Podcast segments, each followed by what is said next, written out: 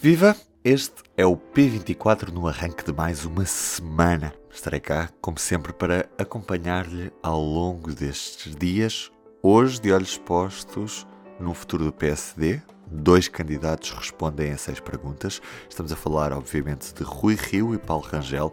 São eles os candidatos à liderança do PSD que vão disputar as diretas do partido no próximo dia 27 de novembro. Portanto, estamos a falar do próximo sábado. O que vamos ouvir é a resposta a seis perguntas sobre seis grandes temas, num trabalho da jornalista São José Almeida com vídeo da Carolina Pescada, que pode ver, obviamente, em público.pt. Começamos pelas reformas. Consigo em que reformas o PSD estará focado? Começa Rui Rio. Estará focado nas reformas diretamente ligadas ao, ao regime, portanto, Constituição da República, sistema eleitoral, reformas ligadas à viabilidade da segurança social, portanto, a reforma da sustentabilidade, na viabilidade, sustentabilidade da, da segurança social e a reforma fiscal. Para lá disso, há uma reforma de fundo, talvez a maior de todas, que é a reforma da justiça. O PSD estará essencialmente focado nas reformas que permitam crescimento económico verdadeiramente robusto e forte. Isso implica mexer na fiscalidade, em particular no IRC, para tornar Portugal mais atrativo. Na política de justiça, é preciso tornar a nossa justiça célere, ela é muito lenta nos processos comerciais, nos processos eh, fiscais e administrativos, nas insolvências, por exemplo. Uh, implica também mexer na desburocratização, designadamente no que tem a ver com os fundos europeus, porque nós vamos ter agora aqui um choque de fundos europeus, com o PRR, Portugal 2030, a própria reforma da política agrícola comum. Isto implicará, naturalmente, também uma reforma da educação, essencialmente voltada para o ensino profissional e técnico-profissional, de forma a adequar a procura à oferta no mercado de trabalho. E o que fará com o plano de recuperação e resiliência caso ganhe as eleições? Dentro daquilo que for possível por, por, pelas leis e pelos regulamentos, procurarei eh, dar mais força à parte de apoio à economia e às empresas, por contrapartida eh, às obras públicas. Naquilo que for possível, porque sinceramente neste momento desconheço a margem de manobra que o próximo governo possa ter relativamente àquilo que já está eh, proposto em Bruxelas. Sinceramente, eu acho que o PRR uh, está mal desenhado. Está muito orientado para o Estado, para a despesa corrente do Estado uh, e não tanto para o investimento, para o setor da iniciativa privada e até para o setor social. Mas, em todo caso, para além de dinamizar as partes ligadas ao setor social e à iniciativa privada, eu acho que podemos aproveitar o investimento público para eliminar custos de contexto. E aí, a reforma da administração pública e a reforma da justiça, no sentido da simplificação, de tornar a justiça mais célere e rápida para que Portugal seja mais competitivo, pode aliviar os custos de contexto. Portanto, mesmo com este desenho do PRR, com o qual eu não estou de acordo, a verdade é que nós podemos aproveitar a oportunidade para, no setor público, mexer naqueles fatores críticos que darão espaço para que as empresas, os privados e o setor social possam fazer crescer a economia. Próxima pergunta sobre saúde. Como deve ser melhorado o Serviço Nacional de Saúde? O Serviço Nacional de Saúde tem de ser melhorado, desde logo, em primeiro lugar, com mais organização e mais otimização de recursos. Portanto, nós temos, eh, em alguns casos, temos recursos que cheguem, noutros casos, temos recursos que não chegam, nós temos de otimizar eh, os, os recursos. Temos, naturalmente, de reforçar o investimento, e reforçar o investimento passa por atacar o desperdício, por um lado, e canalizar mais dinheiro também para isso. E para lá disso, aproveitar as sinergias com a parte privada, ou seja, as parcerias público-privadas bem negociadas e bem fiscalizadas podem ser uh, excelentes, quer para o Estado, quer para os utentes. Infelizmente, o Serviço Nacional de Saúde é um dos fracassos, dos grandes fracassos que o Partido Socialista nos deixou. Isso é claro no caos das urgências, neste momento, isso é claro nas listas de espera, na não preparação da pandemia e até na falha da terceira dose da vacinação. Eh, para eh, mudarmos o Serviço Nacional de Saúde, Precisamos de investir outra vez nos profissionais e precisamos, em particular, de não ter um preconceito ideológico.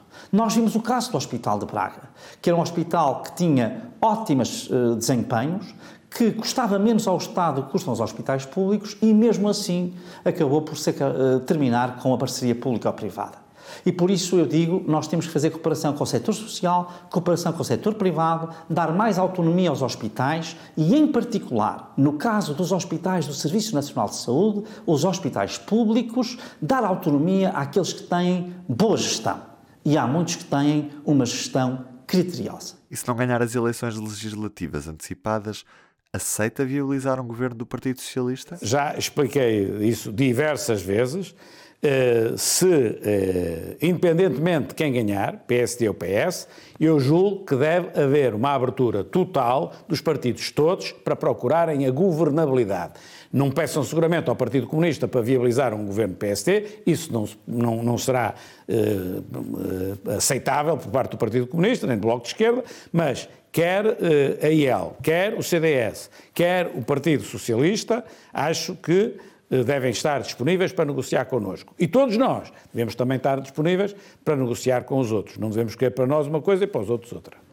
Sinceramente, eh, eu proponho liderar o Partido Social Democrata e ser candidato a Primeiro-Ministro para vencer as eleições. O PSD é um partido com vocação maioritária e por isso deve almejar, em primeiro lugar, a maioria absoluta e, se esta não for possível, a uma maioria estável o PSD necessita de ser a alternativa ao PS. E por isso, naturalmente, o PSD tem de aspirar a governar, ser ele o motor do governo, para fazer as reformas que se impõem, para criar riqueza, combater a pobreza, combater este atraso em que Portugal está, em que nos seis anos do governo PS e Costa foi ultrapassado por cinco países europeus. Estamos cada vez mais na cauda da Europa e, para isso, é preciso um governo estável de forma que eu não alinho no tabuleiro de xadrez, não faço cenários, eu aposto tudo num governo do PSD e numa maioria estável do meu partido. Perante uma derrota nas legislativas, abandona ou mantém-se na liderança do PSD? Perante uma derrota nas legislativas, eh, e o que chama derrota também, há derrotas e derrotas, há, imagino que tenho pior do que o que tive a última vez, ou pouco melhor, é uma derrota real, não é? Depois pode-se perder por 1 ou 2%.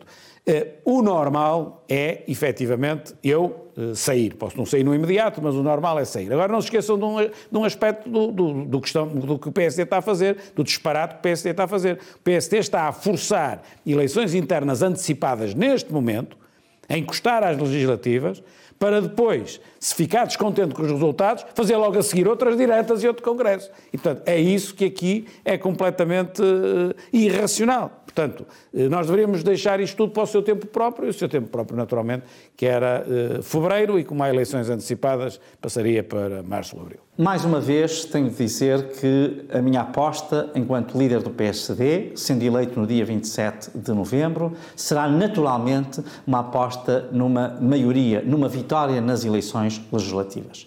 E por isso eu não quero considerar outros cenários, considero que isso seria pernicioso para a galvanização e a mobilização em torno de um projeto de mudança, de um projeto reformista para Portugal. Eu acho que os portugueses querem estabilidade e por isso há todas as condições para, com um bom programa, um programa orientado para o crescimento económico, orientado para a equidade social, possa mexer na educação, na saúde, na justiça em Portugal, nós vamos ter a confiança dos portugueses e por isso, mais uma vez, insisto, não vou alinhar nem vou desenhar qualquer cenário que não seja esse. E se o PSD ganhar com a margem mínima, poderá dispensar o apoio de algum partido da direita? Estamos a falar, obviamente, do CDS, Iniciativa Liberal e, e do Chega. Aquilo que no, que, no que concerne ao Chega, está em cima da mesa, é que o Chega diz que apenas eh, apoia ou apenas viabiliza um governo do PSD se tiver integrado nesse governo, se houver ministros do, do, do, do Chega dentro do governo. E aquilo que é a nossa posição é que coligação com o Chega, ou seja, ministros do, do Chega, não. Portanto, eh, não há aqui uma compatibilidade.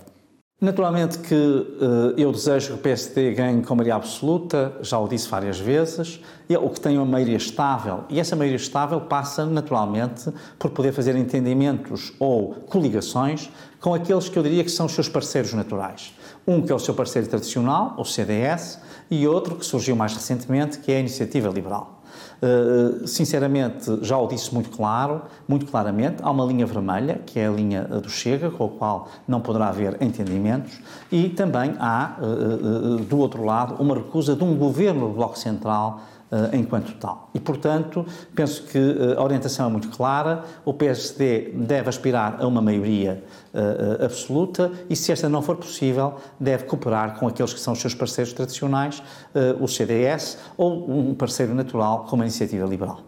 Pode ver o trabalho em vídeo em público.pt e lê-lo na edição impressa desta segunda-feira. Edição que traz também um trabalho sobre como as eleições antecipadas vão ao encontro dos timings pessoais de António Costa.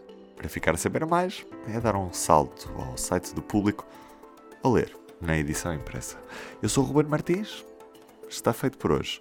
Resta-me desejar-lhe um bom dia e até amanhã. O público fica no ouvido.